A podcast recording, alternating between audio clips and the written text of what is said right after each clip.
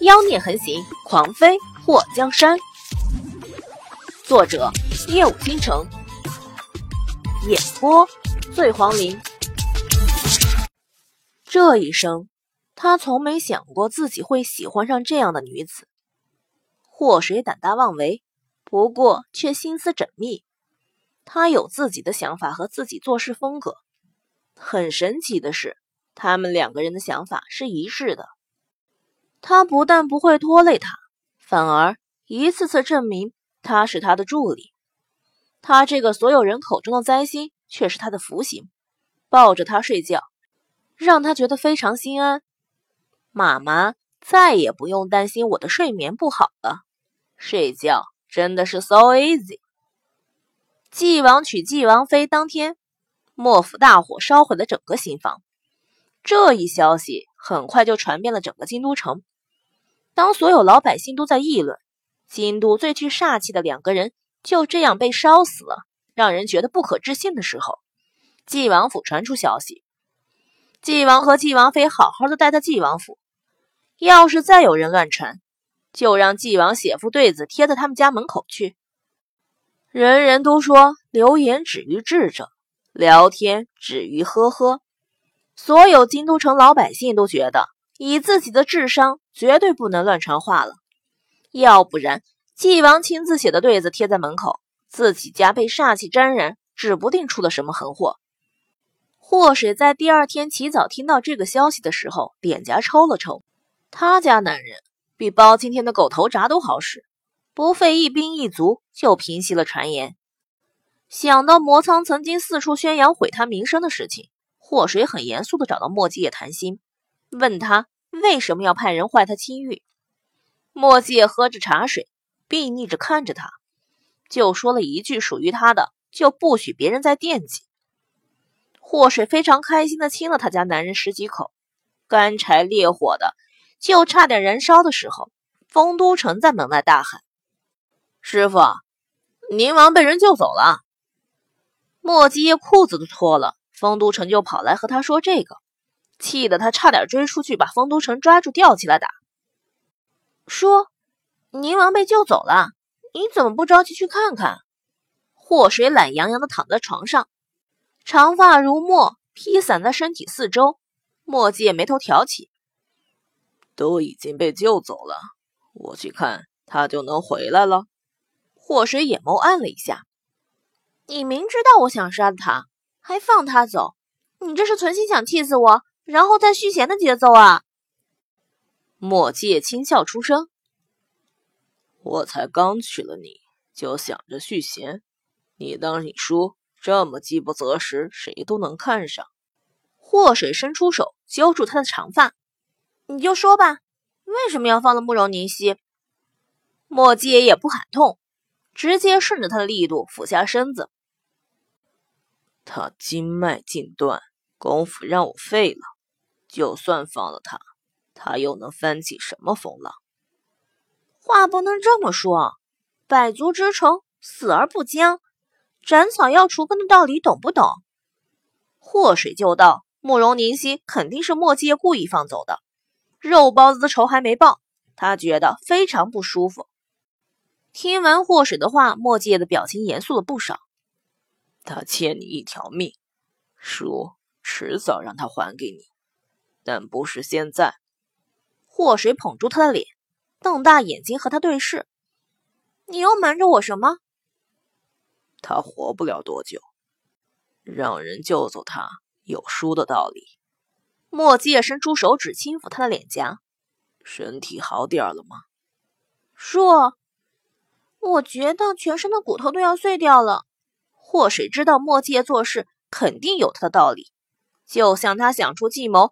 让慕容凝曦自投罗网，来个瓮中捉鳖一样，不但让慕容凝曦暴露出是暴雨阁阁主的身份，更是一举让暴雨阁损失惨重。祸水想要起身的时候，发现睡了一觉后身体更疼，不但腰酸，这双腿就像跑过上万米一样，有种肌肉拉伤般的酸疼。墨迹看到祸水蹙眉的模样，伸出手把他扶起。你身边那三个人，昨天晚上就被接回来了。他们准备好了洗澡水，我抱你去泡泡热水，应该会好点。祸水伸出手抱住他的脖子。为什么我觉得嫁给了你以后，自己变成了肩不能挑、手不能提了？墨迹眉头扬起。是啊，你不说手都忘了，你是汉子。祸水脸颊抽搐。你才是汉子，你全家都是汉子。墨迹眼眸微微一动。其实我比较喜欢女儿。如果你希望我家都是汉子的话，生儿子。我也不介意。祸水嘴角也抽了。墨迹，喊叔干什么？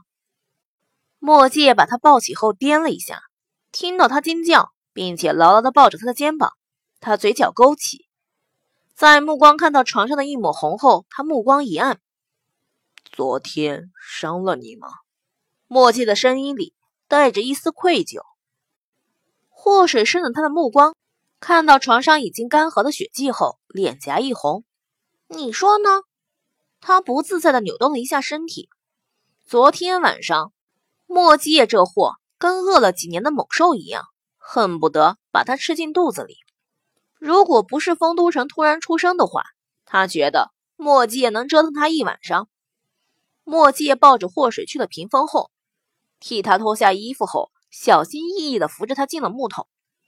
祸水看到他一眼不眨的看着他，就觉得脸上火辣辣的。你这么大胆的看着我，让我情何以堪呢？墨迹看到他脸颊绯红，伸出手撩起温水在他的头发上。为了弥补昨天伤了你的过错，叔帮你洗。祸水被他给惊得小嘴一张，怎敢劳烦王爷动手？妾身自己来就好。墨迹也被他那装腔作势的模样给逗笑了，拿起一旁的玫瑰香姨子，帮着他把长发揉出了泡沫。闭上眼睛。祸水感受到墨界修长的手指在他发间穿过，他闭上眼睛，感受到他的小心翼翼。不知道为什么，这心里就涌上来一股说不出的感动。他觉得。自己这辈子能被人如此疼爱，已经非常满足了。说，嗯，你能不能这辈子只娶我一个人？墨界的手指顿了一下，突然刮他的鼻子。那你能不能这辈子只嫁我一个人？祸水睁开双眼，看到墨界对着他笑。那要看你有没有那个能力喽。能力。墨界眼眸一亮，那你现在看看叔的能力怎么样？说完开始脱衣服。大白天的，你还要不要脸了喂？你的一世英名。祸水看到墨界脱完，就往木桶里进，立刻用手撩水泼他。墨界邪魅的一眨眼，英名什么的，哪里有展示能力重要？叔可不能让你小瞧了。这一边说话，一边把大寿探进了水里。师傅，太后让你带小师妹进宫。丰都城声音里都带着颤音了，喊完直接就顿了。麻痹的是，谁想出赌输的人来喊他师傅的？他这三番几次跑来打搅他师傅和小师妹的二人世界，真的好吗？会被脱光了吊起来打吧？一想到自己几次打赌都惨败的事情。丰都城就想揍人，能想出看谁尿的最远就赢了比赛的人，真特么的是人类的公敌。他好想把想出这损招的人一脚踹海里啊！喂，大师兄，就说你呢，跑什么跑？丰都城深呼吸一口气，他尿的短怎么了？尿的短是因为他没喝水。他这人最不喜欢喝水了，和那几只大水牛相比，他是输在了起跑线上。被丰都城这几次三番的打断，墨界就觉得泄气。我让人给你准备衣服。墨界擦干祸水的头发，强忍着不去看水中的诱人身躯。祸水听到太后宣他们进宫，快速的清洗了一下。等石化和钱嬷嬷、赵丽娘进房的时候，墨界已经穿好了衣服出去做准备。小姐，昨天你可把奴婢吓死了。诗画给祸水擦干身体后，坐在椅子上。钱嬷嬷和赵丽娘帮着祸水换上要进宫穿的衣服，然后梳好了宫里女人的那种雍容典雅的发型。